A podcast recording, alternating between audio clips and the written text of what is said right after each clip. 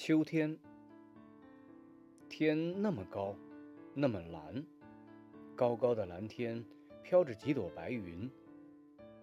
蓝天下面是一眼望不到边的稻田，稻子熟了，黄澄澄的，像铺了一地金子。